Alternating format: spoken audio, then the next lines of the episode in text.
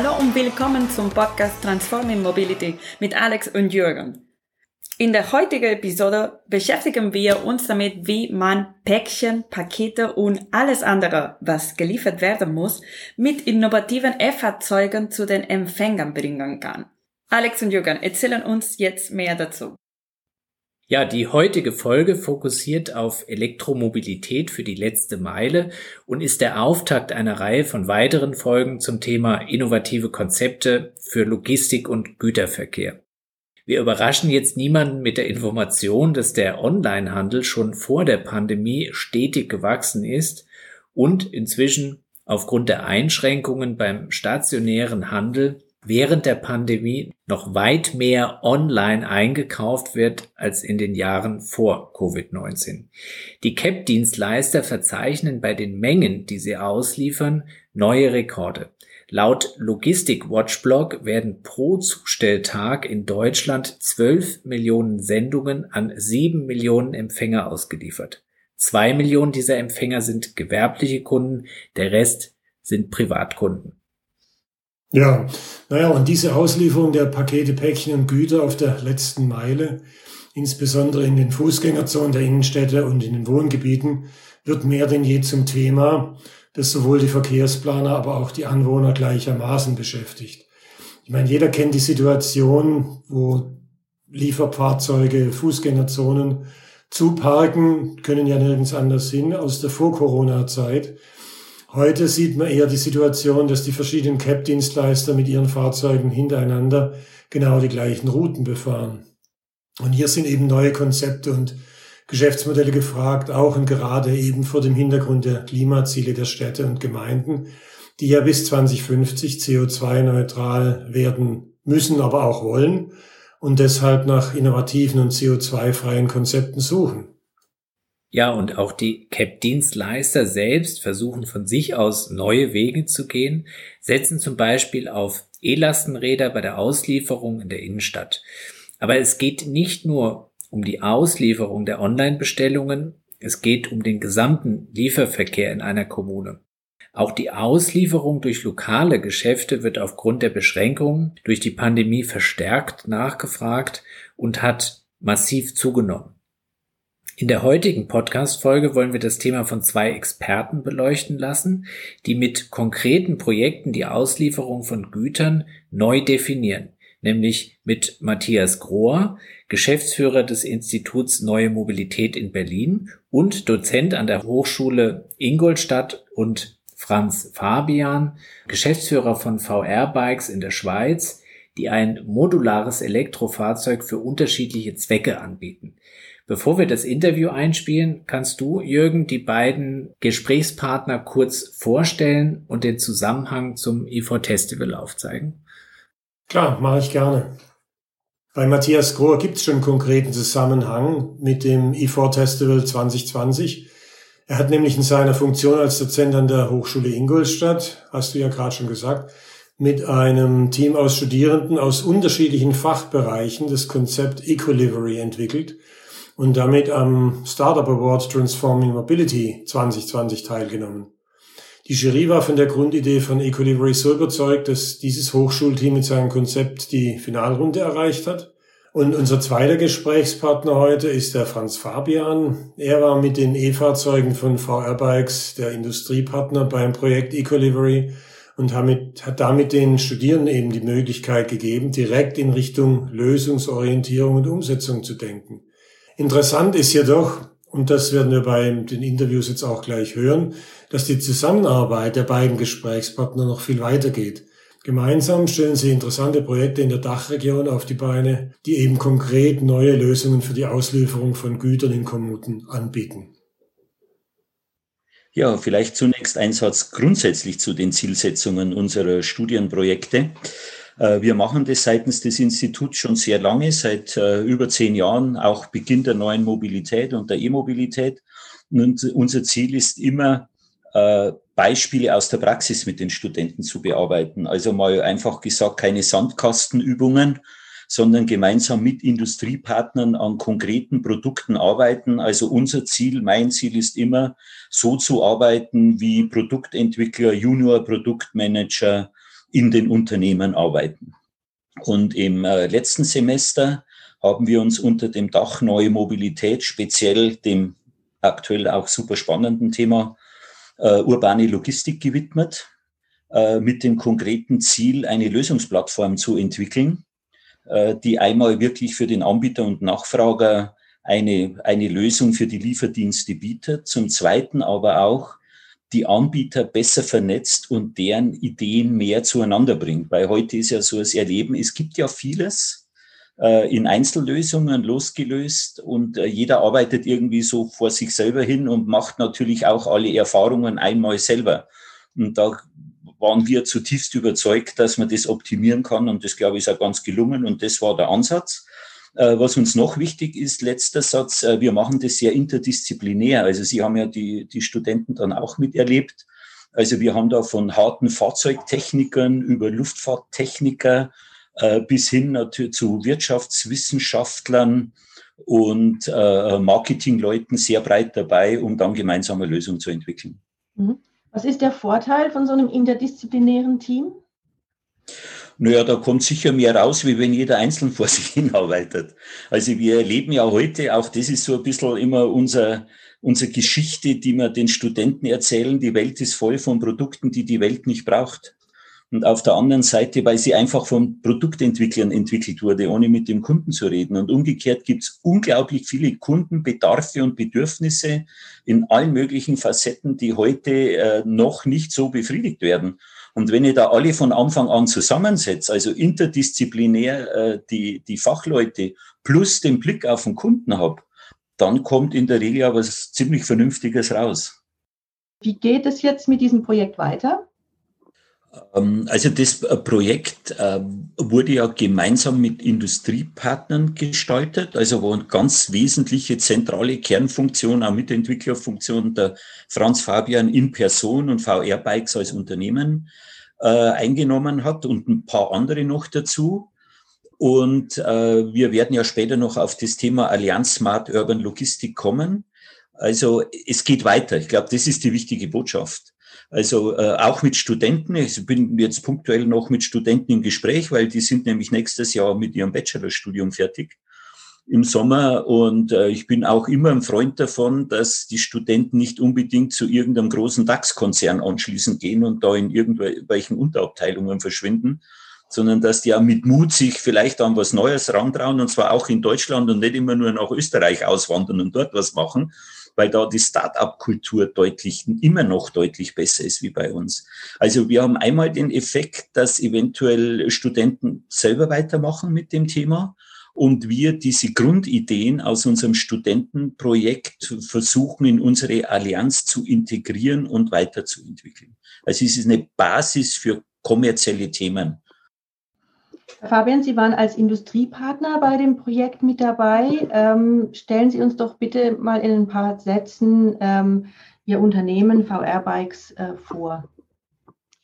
Ja, VR Bikes ist zumindest nach Stand heute noch immer quasi ein Start-up im Bereich Fahrzeughersteller, aber im wahrsten Sinne des Wortes als Manufaktur. Aktuell die Manufaktur noch immer in der Schweiz, in der französisch sprechenden Schweiz. Äh, in einem Fabrikgebäude, das 1823 äh, errichtet wurde. Und in diesem Fabriksgebäude oder durch dieses Fabriksgebäude äh, geistert auch noch der Spirit der ich nenne es jetzt einmal des großen Konzerns, zu dem wir dazugehören, nämlich von Roll, ein Unternehmen, Traditionsunternehmen, das eigentlich sich seit seiner, seit seiner Geburt 1823 mit dem Thema Wasser, Hydraulik, äh, Rohre, Hydranten und so weiter und so fort beschäftigt dass wir Österreicher sagen das immer respektvoll und es ist respektvoll gemeint, dass von einem Spinner geleitet wird, der vor knapp zehn Jahren gesagt hat, sauberes Wasser machen wir schon bei von Roll, das brauchen wir Menschen, sauberes Wasser. Das nächste, was wir brauchen, ist saubere Luft, jetzt machen wir halt Elektromobilität und wirklich äh, über zehn Jahre viel Geld, Geld, das ja der Konzern mit seiner Hydrotechnik und Wassertechnologie äh, erwirtschaften musste, wurde dieses Startup und die Ideen dahinter dahinter hochgezogen. Äh, seit 2015 wird ein elektrifiziertes Dreirad der L2E-Kategorie ähm, produziert, entwickelt. Schwerpunkt bis jetzt und auch weiterhin sind die großen äh, Post- und postähnlichen Organisationen. Äh, die Schweizer Post fährt nicht mit nicht mit einem VR-Bike, sondern mit einem anderen Hersteller oder einer anderen Marke seit 2015 mit 6.500 Stück in der Schweiz mit drei Rädern spazieren. Jetzt kommt eine neue Ausschreibung und sie bleiben dem Konzept auch treu, der drei Räder elektrifiziert. Ähm, ja, das sind wir, da kommen wir her und wir sind jetzt quasi am Sprung vom Start-up in ein richtiges Unternehmen, wenn man es einmal so nennen will, ähm, weil wir uns, glaube ich, jetzt dann ganz gut entwickelt haben, technisch, auch was die Zukunft betrifft. Wir werden demnächst der einzige Hersteller sein, der dieses Dreirad in, äh, in Versionen von S bis XXL anbieten wird. Ähm, das ist natürlich auch der Tatsache geschuldet, dass wir wirklich europaweit hausieren gehen, mit dem Fahrzeug zeigen, was es kann oder könnte und da sehr, sehr viel Feedback bekommen, das wir entsprechend einfließen lassen. Sie arbeiten beide gemeinsam an verschiedenen spannenden Aktivitäten. Vielleicht ähm, können Sie uns da noch ein bisschen was ähm, verraten, was Sie da im Moment gerade bearbeiten, beziehungsweise was Sie äh, noch vorhaben miteinander mein Ansatz ist, äh, auch aus all diesen Erfahrungen und vielen Jahrzehnten in dem Thema Mobilität, es reicht nicht nur Fahrzeugproduzent zu sein, vor allem wenn es um so ein spezielles Fahrzeug geht. Ja, wir sind ja, wir, wir sind sicherlich äh, niemals ein Großserienhersteller wie Marke VW oder Renault oder ganz egal. Also schon ein bisschen in die Nische, wobei die Nische gerade immer größer wird. Ähm, und äh, als Hersteller reicht es nicht nur herzustellen, sondern nach Möglichkeit, meiner Meinung nach, Systemlösungen anzubieten. Das steckt hinter der Idee Ecolivery und da gibt's noch ein paar andere Ideen. Und gerade wenn man äh, das Thema neue urbane Mobilität, Mikromobilität, Leichtkraftfahrzeuge ähm, wirklich so ein bisschen weiterdenkt und zumindest aus meiner oder unserer Sicht auch zu Ende denkt, dann haben wir eben gemeinsam auch diese Idee der Allianz der Leichtkraftfahrzeuge oder Allianz Neue Mobilität und Logistik. Und das sind die Dinge, die wir so ein bisschen gemeinsam vorantreiben. Der Matthias viel, viel strukturierter als ich, aber das erzählt jetzt her.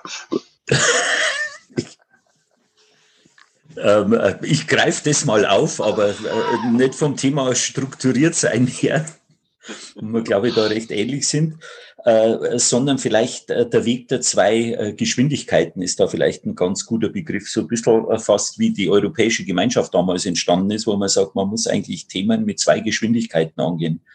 Die eine Geschwindigkeit, die hat eher eine längere Wirkung und ist auch ein Brett, das es zu bohren gilt. Das ist das, was der Franz Fabian äh, gerade beschreibt. Also die große Idee, die Strategie, Ziel einer Allianz der smarten urbanen Logistik, einer White-Label-Logistik, einer Plattform, wo viele mitarbeiten können, oder sich gegenseitig befeuern und für den Kunden eine tolle neue Welt, sage ich jetzt fast mal, entsteht. Ja. Äh, das ist die eine Geschwindigkeit, in der verlieren wir uns aber nicht. Also auch das passiert ja oft in Produktentwicklungsprozessen, dass man vor lauter großer Idee zehn Jahre lang entwickelt und dann irgendwann merkt, äh, dass den Markt gar nicht mehr gibt.